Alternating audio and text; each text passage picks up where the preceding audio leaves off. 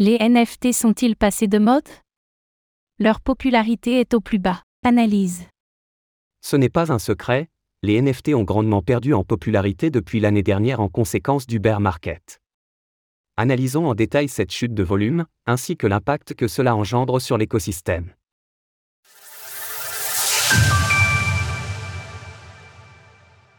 La baisse de popularité des NFT pèse sur les principales collections.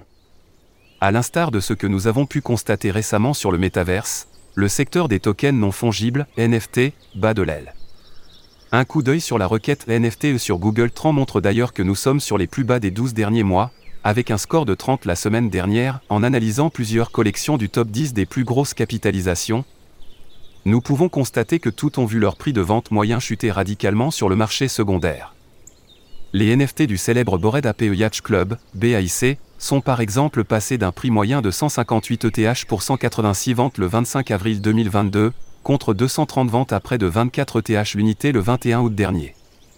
En rapportant en dollars, cela donne une moyenne d'environ 458 000 contre 40 400 dollars. Le constat est le même avec d'autres collections, Azuki, 30,55 ETH le 4 avril 2022 contre 3,45 ETH le 21 août dernier, soit 106 900 contre 5 800 dollars, Clonix, 23,83 ETH contre 1,41 ETH aux mêmes dates, soit 83 000 contre 2375 dollars, Moonbird, 31,53 ETH le 25 avril 2022 contre 1,21 ETH le 21 août dernier, soit 91 400 contre 2040 dollars. Des volumes en chute libre et des professionnels qui en pâtissent. Au-delà du cas par cas pour les différentes collections, cette tendance baissière se traduit sur les volumes de manière générale. Les données de The Block montrent par exemple 90,35 millions de dollars de volume sur les principales blockchains durant la semaine écoulée contre près de 358 millions pour la semaine du 19 au 26 février dernier. Néanmoins, les volumes du début d'année peuvent être considérés en partie comme faussés en raison du wash trading opéré par certains utilisateurs qui tentaient de se rendre éligibles à l'airdrop de Blur. En appliquant un filtre à ces volumes, le marché des NFT montre un fort ralentissement depuis mai 2022, cette baisse de volume se caractérise également par le nombre d'acteurs sur le marché. En effet, le nombre de traders sur Ethereum peine à se maintenir durablement au-dessus de 50 000, alors que ces mêmes effectifs se sont élevés jusqu'à plus de 255 000 en janvier 2022, ce recul n'est pas sans conséquence sur les professionnels du secteur.